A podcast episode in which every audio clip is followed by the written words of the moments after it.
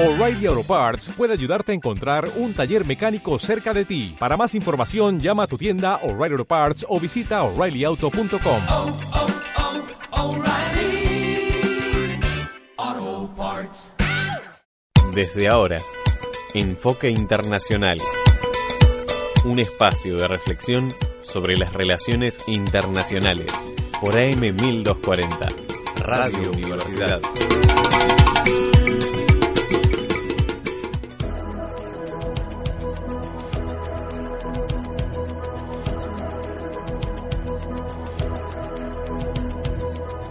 Hola audiencia, hola Gaspar, hola Victoria. Esto es Enfoque Internacional, un espacio de reflexión auspiciado por el Consejo Federal de Estudios Internacionales. Hola Elena, hola Victoria, hola audiencia, saludamos también a la audiencia de otras radios que nos retransmiten. Hola Elena, hola Gaspar, hola a toda, la audiencia. Un placer poder acompañarlos en este programa. Igual para nosotros. Eh, recordamos a la audiencia que este es un espacio cedido por Radio Universidad en el cual pretendemos transmitir los acontecimientos más importantes de la realidad internacional. Y para eso contamos con el auspicio del Consejo Federal de Estudios Internacionales. Y por supuesto está producido por Gaspar y Elena. Bien, el contacto radio con el asunto Enfoque Internacional en Facebook AM 1240 Radio Universidad. También, obviamente, en, eh, pueden escuchar la radio a través de la web en, la página de la radio. Bueno, Elena, hoy te toca a vos la cortina musical. Bien, y he, la- he elegido un tema que me gusta muchísimo, el tango Bahía Blanca, que pertenece a Carlos Di Sarli.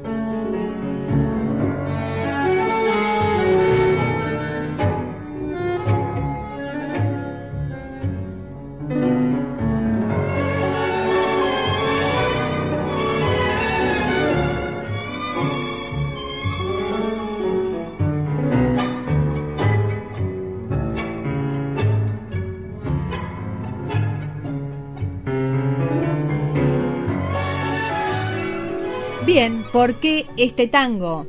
Porque justamente haciendo referencia al efecto tango, como al efecto tequila o al efecto samba o al, al efecto vodka, que tiene que ver con algún tema de las crisis eh, financieras eh, internacionales que han acaecido en los diferentes países. Si bien no podemos decir que estamos en una etapa totalmente de crisis internacional, pero estamos un poco complicados con esta sentencia del juez Griesa, con el problema del dólar, con el problema de los bonistas. Por esa razón he elegido el tango Bahía Blanca. Hermoso tango de Carlos Di que ibas a contarnos. justamente sí, eh, del 2 al 12 de octubre de este año eh, hay un festival nacional de tango en Bahía Blanca en homenaje a Carlos Di Sarli, quien justamente nació en Bahía Blanca, ¿no? Muy bien, los invitamos a participar. Bien, en este cuarto programa vamos a dedicar un primer segmento para pasar revista a algunas noticias. Luego entrevistaremos al doctor en Ciencias Políticas Bruno Boloña, profesor de la Universidad Nacional de Rosario, eh, en, la Facultad de Ciencias Políticas y especialista en la cuestión Malvinas y miembro del Consejo Federal de Estudios Internacionales. Y finalmente recordaremos como ven, hicimos el programa pasado, algunos extractos de los discursos de los presidentes o líderes, eh, en este caso latinoamericanos, en ocasión del 69 periodo de sesiones de la Asamblea General de Naciones Unidas. Estás escuchando Enfoque Internacional.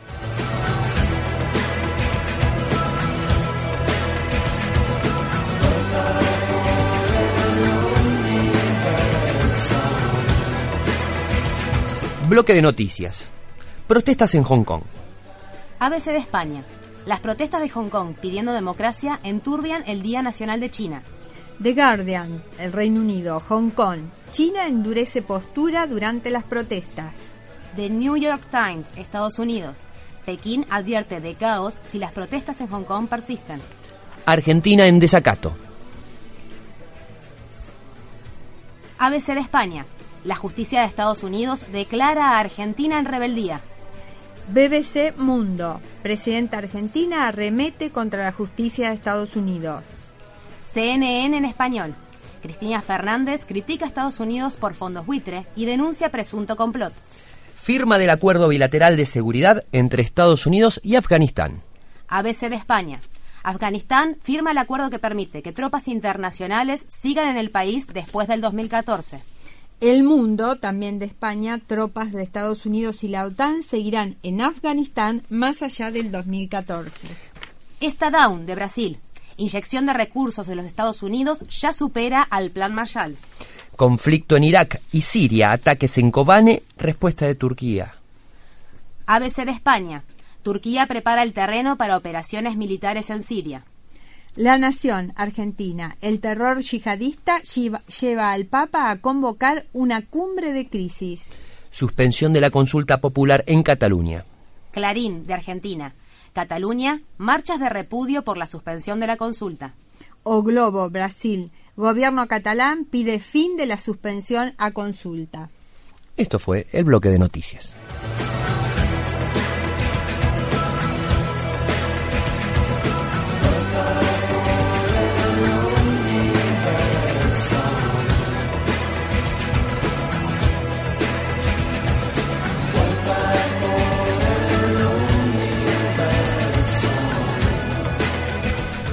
Bien, eh, como habíamos anunciado al inicio del programa, hoy nos vamos a comunicar con el doctor Bruno Boloña, doctor en Ciencias Políticas de la Universidad Nacional de Rosario.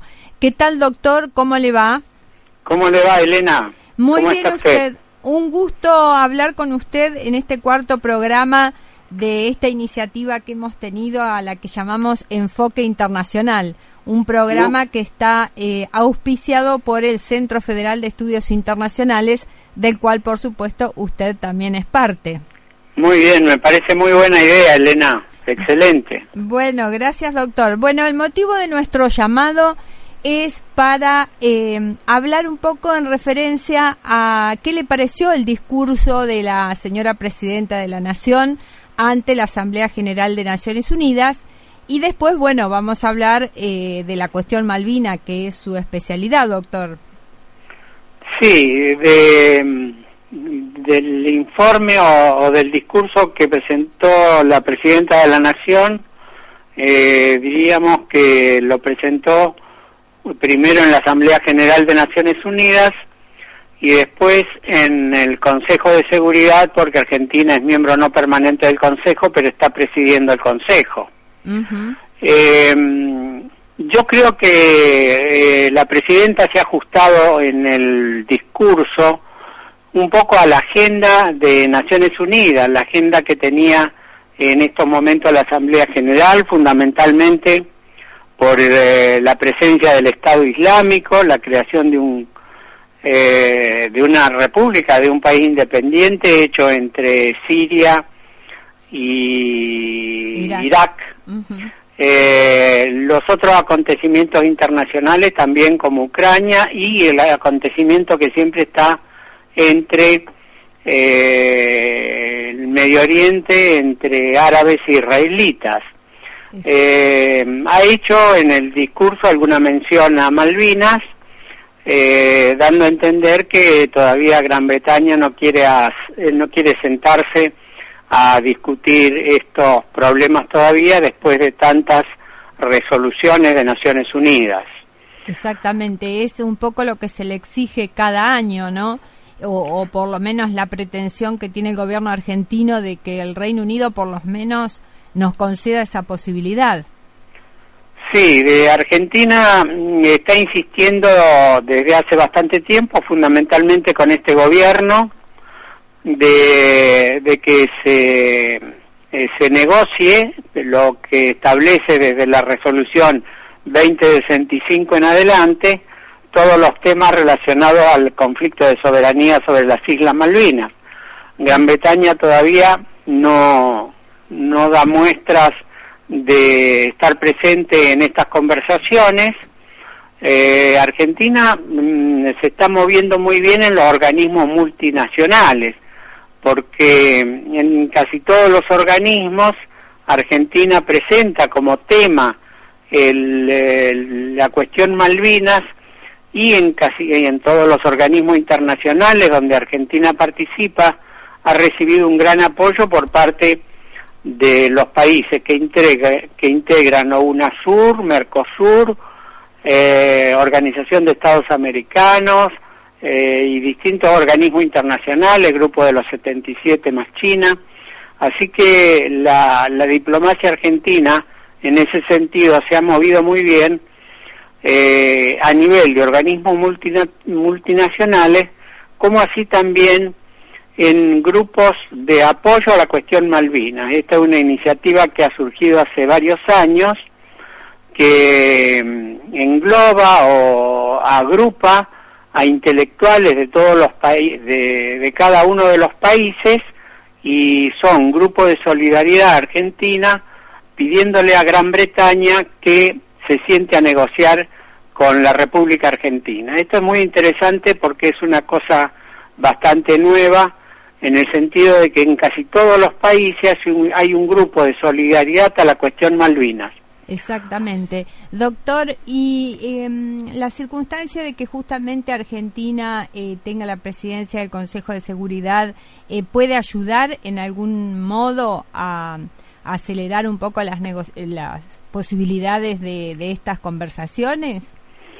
Mm, eh, yo creo que ha, perdido un poco la oportunidad, es decir, al, tomar temas de la agenda en el Consejo de Seguridad hubiese sido interesante que hablara de la cuestión Malvina, pero, viste, hay otras cuestiones a nivel de agenda de la República Argentina, como el problema de los fondos buitres y otros temas, y en este caso eh, no se no se incluyó, pero el, eh, por ejemplo, de que la presidenta haya ido al Comité de Descolonización de Naciones Unidas a presentar el problema, hecho inédito porque ningún presidente ha ido, eh, le dio una estatura bastante importante a nivel de opinión pública internacional de ubicar el tema Malvinas en, eh, en una agenda muy prioritaria de Naciones Unidas. Y después lo que habría que destacar, Elena, es que eh, los países del Mercosur y los países de UNASUR no permiten a los barcos de Malvinas, es decir, hay barcos con bandera de las Islas Malvinas y no permiten que esos barcos atraquen en los puertos de los países del Mercosur y de UNASUR, así también como aquellos barcos que lleven algún tipo de, de material para las plataformas, para la plataforma petrolera que tienen varias empresas en las Islas Malvinas. Eh, buenas tardes, doctor. Le habla Gaspar Narváez. Eh, doctor, le hago una consulta. Eh, ¿Hay alguna, digamos, como recién mencionó esta novedad por parte de los grupos de solidarios con la Argentina, ¿hay alguna novedad desde la óptica de la posición de Reino Unido o sigue siempre igual o, avanzando en otra dirección? No, lamentablemente, este, como lo ha expresado la presidenta o el Ministerio de Relaciones Exteriores, no ha habido avances. En distintas oportunidades la presidenta mm, intentó presionar, por ejemplo, en el 2011, diciendo de que si eh, no negociaba el Reino Unido se podrían suspender los vuelos entre la República, entre Punta Arenas, Chile, y las Islas Malvinas a través de la Chile. Esto lo, lo expresó, pero bueno, eh, Chile tiene que pedir permiso a la República Argentina para pasar por el espacio aéreo una vez por semana y eh, yo creo que hubiese sido conveniente estos vuelos en alguna oportunidad ya se habían suspendido cuando eh, el gobierno de Londres había puesto preso a, a Pinochet y LAN Chile había suspendido los vuelos con, con las Islas Malvinas, donde estaban los ingleses, para presionar, pero eh, bueno, era una, una buena idea. Y la otra era que Argentina presentó también en la Asamblea General de que en alguna oportunidad estuvo a punto de hacerse un condominio entre Argentina y Gran Bretaña, eh, en la época de Perón, del tercer gobierno de Perón. Eh, luego con la muerte de Perón esto se estancó, además este López Rega manejaba un poco la cuestión y dijo, eh, no, las Malvinas en condominio no, o son nuestras o no son, que había, habría sido una oportunidad excelente para evitar males mayores después con el transcurrir de la guerra y otros y otros acontecimientos. Así que hemos perdido algunas oportunidades nosotros de negociación. Está bien. Pero bueno, siempre tenemos eh, la esperanza de que las Malvinas sean recuperadas eh, por medio de negociaciones, como siempre se pide en la Asamblea General. Doctor, desde ya le agradecemos mucho por esta actualización de la información y no descartamos volver a llamarlo en cualquier otra oportunidad. Eh, un fuerte abrazo y buenas tardes. Eh, muchas gracias, Elena. Saludo a Gaspar y felicitaciones por el programa para que eh, dentro de Argentina se escuchen también programas que tengan que ver con relaciones internacionales y política internacional. Bueno, Muchas gracias por el llamado. No, muchísimas gracias, a usted. Estás escuchando Enfoque Internacional, un espacio de reflexión sobre las relaciones internacionales.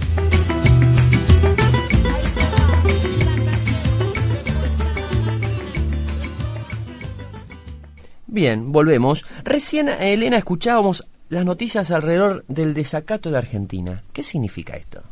Bueno, el desacato es eh, una sanción procesal eh, que los jueces eh, tienen competencia para imponer a las partes procesales, tanto en el derecho interno como en los procesos judiciales que se siguen en las cortes internacionales o en los diferentes países.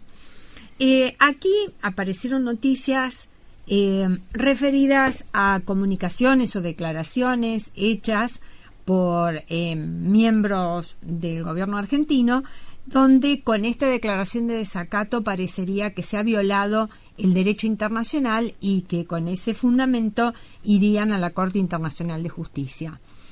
Como el desacato, como estas cuestiones eh, no son muy comunes en la arena internacional simplemente hay dos antecedentes de la Unión Soviética de Rusia y de eh, Congo. y no sabemos bien cómo van a reaccionar eh, los poderes gubernamentales respecto de esta cuestión.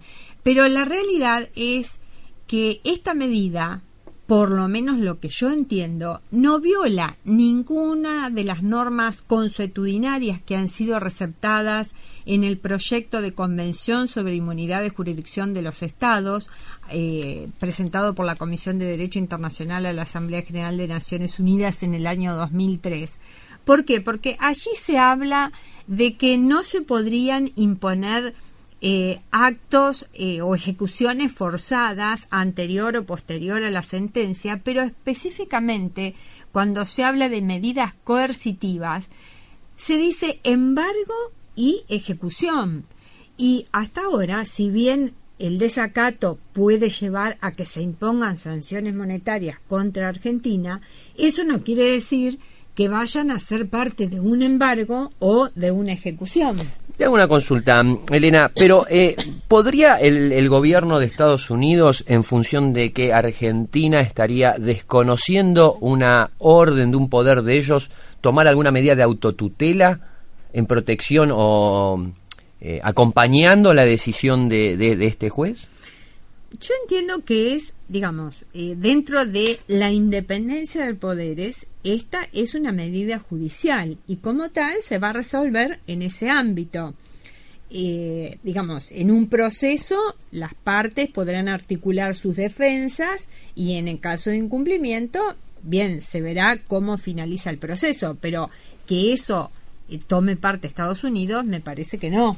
Bueno, sería interesantísimo poder en estos próximos programas eh, comunicarnos con alguien que, que, que, que nos desarrolle todo este tema, ¿no? Del sacazo y su efecto, porque ahora parecería que no tiene ningún efecto, que tiene mucho, que complica, que no complica, como para por lo menos aportar algún grano de claridad aparte de lo que acabas de decir que realmente resulta Sí, yo- muy interesante. Yo creo que el único efecto que tiene es hacernos más difícil las cosas para futuras inversiones que van a tratar de no venir al país.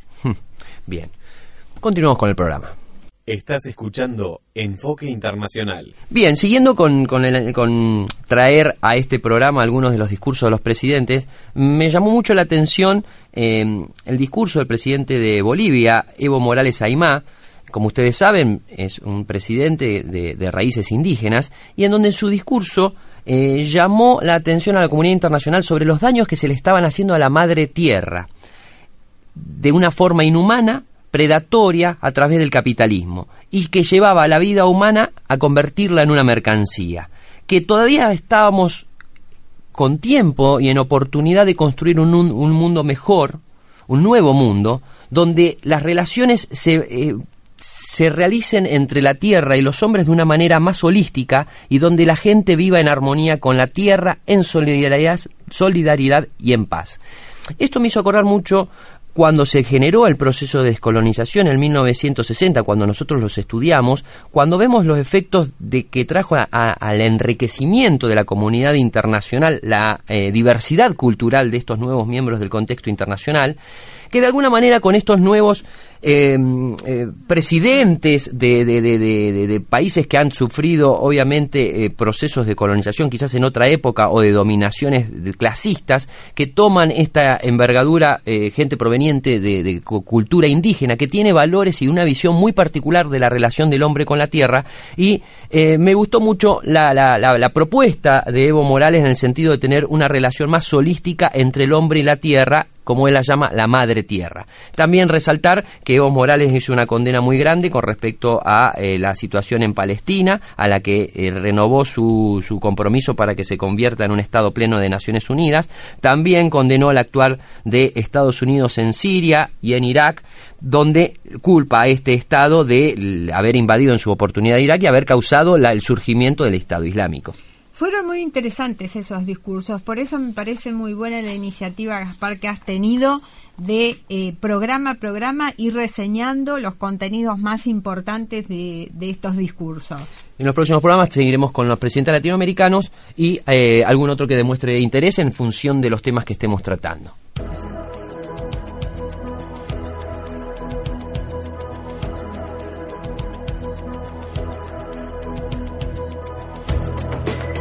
Bien, eh, voy a pasar un aviso eh, referido al Congreso, al primer Congreso del Centro Federal de Estudios Internacionales que tendrá lugar el 26, 27 y 28 de noviembre en las instalaciones del Instituto eh, de Relaciones Internacionales de la Universidad Nacional de La Plata. Eh, las comunicaciones eh, o mm, el aviso podrán verlo en la página del COFEI o también del IRI eh, de la Universidad Nacional de La Plata. Bien, Elena.